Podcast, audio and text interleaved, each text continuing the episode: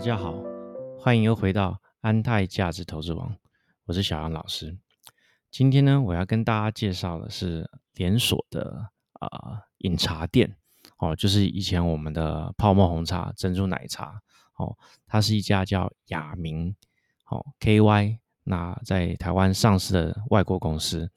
那为什么它是 KY 公司呢？因为它最主要营运的地点是在中国大陆哦，就是叫快乐柠檬，这就是它的商品名哦。那目前为止跟大家大概分享一下，因为我最近这一阵子哈，对这种啊台湾啊，对不对？大陆这些嗯连锁的这种餐饮店、饮料店哈，都最近还蛮有兴趣的，所以呢。今天特地有看到雅明这家公司，我觉得它也算是还算是蛮有一值得介绍的一个亮点。我这边跟大家介绍。好，那雅明呢这家公司也还蛮有趣的。他是吴伯超先生在呃十五六年前那时候呢，哦他是军人退伍，于是呢就跟他老婆一起呢创业。哦一开始创业的时候是来香港啊，香港就卖珍珠奶茶哦也蛮辛苦的。最后呢，又做出品牌之后呢，一开始哈，不知道大家有没有印象？像我以前，我好像，诶，十年前去东莞的时候，那时候找我的姑姑，那时候有记得，我们就在有一家叫仙踪林这边哈，大家不知道有没有印象？仙踪林这样的一个品牌，好，也是一个泡沫红茶店啊，在里面有呃，反正就有消费。那它基本上是一家像类似以前台北市东区后面那种。哦，泡沫红茶那种呃打牌啊的那种地方，哦，像讲到这个，大家就会怀疑说我今年几岁嘛？哈，没有，我还是很年轻啊，我没有打过牌。好，那仙踪林是一个过渡性的一个象征。后来呢，因为他哦，吴伯超先生他觉得说。呃，直接做外带的哦，饮料是这样是更好了，而且品效也更高。于是呢，就创办快乐联盟，呃，快乐柠檬啊，哈，那快既然叫快乐柠檬，它当然就是以好柠檬汁，哦，那种健康，所谓的以健康为诉求为导向，哦，就是维他命 C 啊这样子。那基本上它的柠檬，好，他说是来自于屏东的气作。好，所以说每天都有啊，每个月都有好几吨这样子，要运到全中国的这些店。好，那也是跟大家分享，就是说公司这家雅明这家公司它的发展的状况。那目前为止，好，它到二零哦二零年的时候，大概有啊将近一千两百家店。哦，那。仙踪林这家公这个店哈是已经有点，我就想它已经没落了啦。他们现在最主要是要把仙踪林给打造好，就是看能不能翻新，好重新吸引这些消费者。我是觉得，如果说他这一块还做不起来的话，我建议他可以直接收掉了，因为毕竟啊，有时候在餐饮饮料市场哈，消费者也是很现实跟喜新厌旧的嘛哈。那目前为止，快乐柠檬呢，我会跟大家分享，嗯，怎么说？因为目前为止哦，就我们就是这样调查跟长期去哦关注这种餐饮连锁餐饮业，它有个问题，就是说不管它有没有做起来，首先哈，如果没有做起来，我们大家也不用讨论嘛，哦，这个逻辑大家应该也可以接受了哈。我们现在会讨论就是说有做起来的这种餐饮店。那假设他有做起来的话呢，他会遇到什么样的问题？哦，举个例子呢，现在最常见的说一定会遇到问题，就是所谓的品牌的老化的问题。哦，品牌老化这个问题是呃，我看起来是不可避免的啦。哦，为什么呢？因为大部分会去消费的都是所谓年轻的消费族群。啊，他们对这种呃，我就举个例子。假设他真的这个年轻人，或我们这个人真的觉得你这家餐厅很好吃，那他一定要每个礼拜、每个月来吃你这家餐厅吗？我看也不尽然。为什么？因为现在的新开的餐厅啊，新的行销啊，新的味道，对不对？新的选择，还有朋友的口碑，哦，太多的这种哦新鲜的好吃的东西。所以呢，对这些年轻人来讲，光是每个礼拜去吃新的餐厅，也轮不到他喜欢旧的餐厅。知道吧？哦，这样有没有很可怜？哦，没有错，就是有这种状况。举个例子，比如说我很喜欢王品的王品牛排，好了哈，对不对？好，假设我真的很喜欢，对我自己是本身是真的算 OK 啦。不过我上一次吃王品牛排，嗯，可能有没有快八九年前，对不对。所以呢，举如果说我是一个很喜欢王品牛排，我会每个月、每个每两个礼拜、每个月就去王品牛排同一家店，对，坐同一个位置，点同一个王品牛排吗？哦，你想也知道，一般年轻人不是这样消费的模式嘛。所以说，就算他们哦评价很高，他就是必须要去吸引到其他的消费者哦，不断来这边去 run。所以现在哦，我们说一般这种对于品牌老化的这样的问题呢，基本上是两种做法。好，跟大家分享。第一种做法呢，就是像王品这样子，他先养一个主要品牌，像王品跟西提牛排店。哦，先跟大家分享哦，西提牛排店反而是王品营收比较大的。那它基本上呢，就是养一些呃，不断汰旧换新，就换品牌。哦，这个我们讲品牌迭代，就是说用这个品牌去养下一个品牌。哦，这很简单了。所以如果说以雅明来讲的话，它一第一代的所谓仙踪灵，它是已经啊，我们可以说它功成身退，或阶段性的任务达成，现在已经不到二十家店了。哦，那所以说才会有快乐柠檬出来。那快乐柠檬出来之后呢，它这个定位已经事实上在中国道已经达到一个不错的效果，我们这样认为了哈。就那这样情况之下呢，它因为它的定位算是比较平价，平均在中国大陆大概是嗯，觉得大概是十块人民币左右哈，这就是它平均单价。那如果这样的话，他就想要哎，比如说他想要往上走，他想往上走就要走那种珍贵的那种。茶茶饮料，所以他开了叫茶格里的猫眼石，哦，这一听就知道是一种比较高级的这种茶店，哦，大家也可以理解，所以它会有什么茶砖，哦，什么叫茶砖呢？就像咖啡有冰砖，对不对？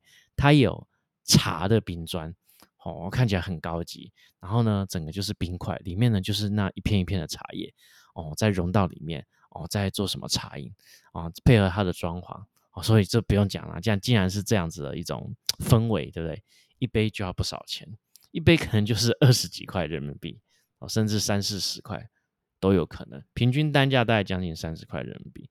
他们说卖的还不错，但是因为我觉得店数太少，所以呃，对整个集团的影响也不大。好，接下来呢，你的快乐柠檬做的有卡到一个不错的位置之后，哦，它也会做一个叫做品牌的延伸。那品牌的延伸就是把他们这种喝马，然后另外子品牌喝马，它最主要是打所谓黑糖哦珍珠饮料，再把它推出来。那把它推出来之后呢，就来试一些特定族群的反应，这样子。所以，我们一般来讲哈，这是大家也理解。第一个避免品牌老化的族群，就是去养上下品牌。我相信，对于这种呃研究终端消费者这样的一个哦公司或者说投资者，应该也可以理解啦。这有点像是说。呃，一个鸡蛋不要放在同一个篮子嘛，对不对？不同没错，然后避免一种呃全部风险太集中。那还有另外一种就是很简单，叫做品牌升级啦。那品牌升级是最基本的啊，就是说每几乎每家店一定都会有了哈。像快乐柠檬，它本身也是有从第一代店好到第二代店，到现在第三代店这样子。那也跟大家分享，它第三代。像以现在我所知道第三代店的那种设计的氛围就很不一样。那比如说像这种品牌的深造、哦升级，它最主要是把快乐柠檬的那个 logo 给改掉。哦，一开始 logo 就是一个女生有个头，那就很快乐这样。后来呢就改成光头这样子，哦，一个看起来是 lemon boy 是一个男生这样子。那听说这个在他们集团内部也是经过很大的哦。考验跟讨论，哦，经过长达八个月，最后才决定要这样换。那在换的同时呢，以前哈，以前他们的店型是比较就是呃快乐，然后就很亮这样子。现在呢，他们的这种店装潢，但既然是快乐柠檬嘛，但是以黄色最主要的装潢。我现在当然我知道，在台湾的朋友们哦不太喜欢这种黄，为什么？这种黄叫计程车黄，哦，没错嘛，没有说它不好看哦。它上还蛮好看的，但是因为台北市的计程车都是这种颜色，你看你就觉得哦，再怎么样你不会觉得这是高级的颜色嘛？但是呢，在中国大陆哈，他们因为他们的计程车没有规定要用这种黄色，所以呢，快乐柠檬选择用这样子一种好类似台湾计程车的黄这种方式去做他们店面的主要装潢，是一个很明显、很鲜明的标志。也就是说，一般消费者他对快乐柠檬有印象，哪天他走到他不熟悉的地方，对不对？他看到这个颜色，他口渴了，他就可以去知道这是快乐柠檬的店，他就可以享受一杯哦带给他快乐的柠檬汁，这样子。所以这个意思，我觉得他的这种。策略是很成功的，就是应该说很简单，然后非常的哈，大家可以耳熟能详。我们都知道嘛，终端消费的这种品牌一定要弄一种简单、好耳熟能详啊，很快就可以打到消费者潜意识这样。所以呢，快乐柠檬用这样的方式去打造它的品牌店。那在第三代的这种店状况呢，我跟大家分享，最主要就是走那种比较高科技的感觉。所以它从以前是。黄色跟甚至粉红色搭配的，现在是黄色跟黑色搭配，哦，那加上它还有推出所谓的智慧门店，跟阿里哦阿里云的机器人推出那种智慧门店，用这样的方式来呈现出它第三代的装潢。那听说哈，听说他们自己讲，他们在整个在推第三代装潢的时候，现在呃九百多家店哦，大概已经有三百家店好已经去换换掉成为新的装潢了。我说大家可以分享。那在这样情况下，哦，反应都不错。那加上他们有推出所谓的智慧门店，就是用机器加很白，就是用机器人帮你泡奶茶，好泡珍珠奶茶。那我自己是觉得说，据我的后面的呃所谓的去跟踪啦，就是说他们的业者认为这种机器手背哈，这种机器店在中国大陆好像推不起来。哦，为什么？因为好像就是这种潜意识，你知道，就需要一些店员。而且大家如果说有去深入去观察这种哦泡沫红茶店这种现象，你会发现大部分的泡沫红茶这些店员都是年轻的女性。哦，大家有没有 发觉？没错啦，哈，都是因为他们非常需要这样女性这样的一个角色。哦，带给大家一个就是很年轻活泼的，哦，很容易接近的这种氛围。所以呢，就是假很白嘛，就是很多男生也会去买嘛，去买来喝嘛，哈。所以呢，他们大部分都请这些很年轻的女生当啊店员，然后呢在旁边坐，然后那边摇啊摇啊摇，就是摇一个那个好红茶。所以说，这我觉得哈，在泡沫茶店，哦，店员帮你做红茶，在到后面再摇摇摇这一块哈，已经是有点像是一种宗教的仪式，你知道吧？真的，真的，像我自己看也是这样。我不瞒各位，我每天上下班回家都会经过这些泡沫红茶店啊，哦，真奶店啊，就是看到这些店员做这些事情哦，顾客就会很习惯看做这样的事情。那哪一天呢？这些通通都没有了，哦，就是冷冰冰，就是机器，也没有店员，我就一个机器手背，你就去那么按按按，哦，就十个按钮嘛，对不对？啊，十个按钮再加十个，就这个是什么？再加糖，再加要不要冰？就这样自己按三次，好。过两分钟，饮料就自动出来哈，封从封口机这边这样自动机器手背就拿到你手上哦，你你觉得很有 feel 吗？那目前为止呢，据他们的观察哈，事实上你真的去摆这种无人机哈，他们的一天本来可以卖四百倍的，好像听说这样不到两百倍啊，蛮惨蛮惨烈的一种，所以呢，我会觉得很有趣，就是说用这种数字哈来跟。大家分享说啊，以后啊，对不对？都智慧店啊，都无人店啊，就不需要店员啦哈。但是呢，阿里巴巴这个集团他们有试过，好像看起来是不成功的。好，所以有关于这智慧门店呢，也跟大家这样分享。但是呢，在这一次疫情当中，哎，因为大家也知道嘛，疫情在中国大陆也是哈，到现在大家都是 人心惶惶。那所以呢，他们。这样的一个智慧门店的推广，反而会造成这种所谓的不需要接触就可以拿到你要的饮料，反而在这次疫情，哎，又重新活了起来。好，所以大家可以理解到这样的一个前后的一种脉络。好，本来是正常情况是没有人要去真正的无人店去买，好泡这种快乐柠檬的这种茶。但是呢，因为疫情，哎，大家又跑去这种无人店买了，所以这个是一个很有趣的数字。好，那也直接跟大家分享，这次的疫情啊，当然是很重击了中国的零售业。那从从我从中国的统计局可以看出来，目前为止哈，已经以中国来讲，它已经控制了疫情，假设已经。我们就讲快半年哈，不管是官方还是各方面的报道，大概就是这种数字。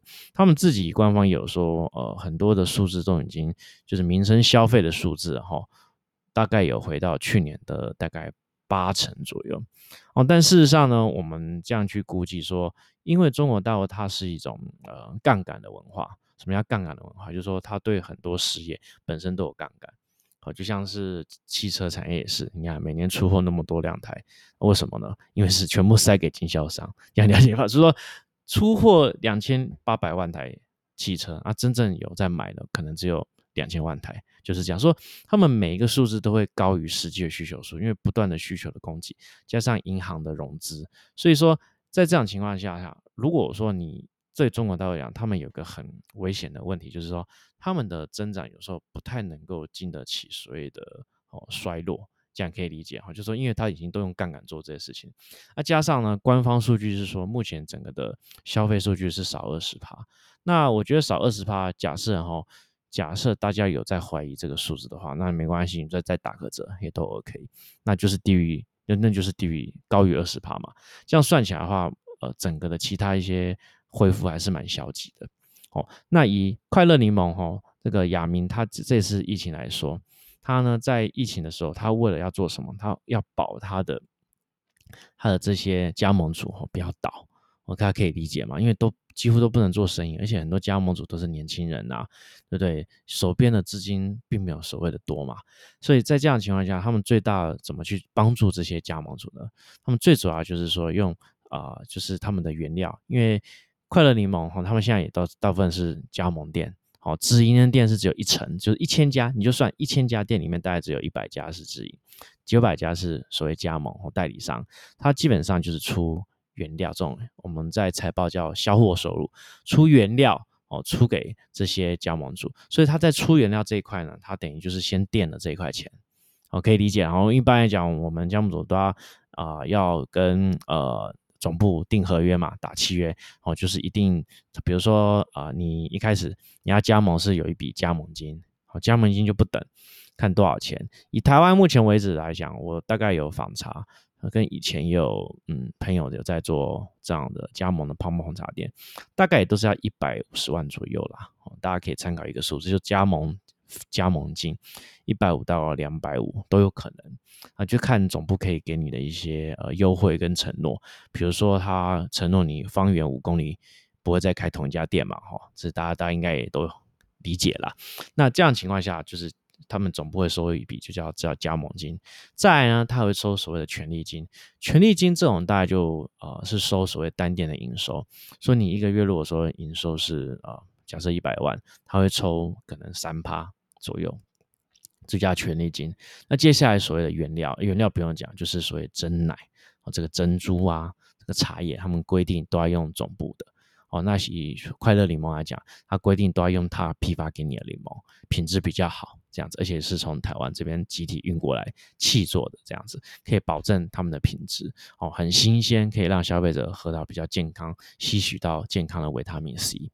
所以说，这样情况之下呢，他们的这些整个的呃营运呢，商业模式大概是这样。所以呢，大家可以理解，像啊，我们知道很多店，它是一开始先做直营，直营之后呢，它才会开放加盟。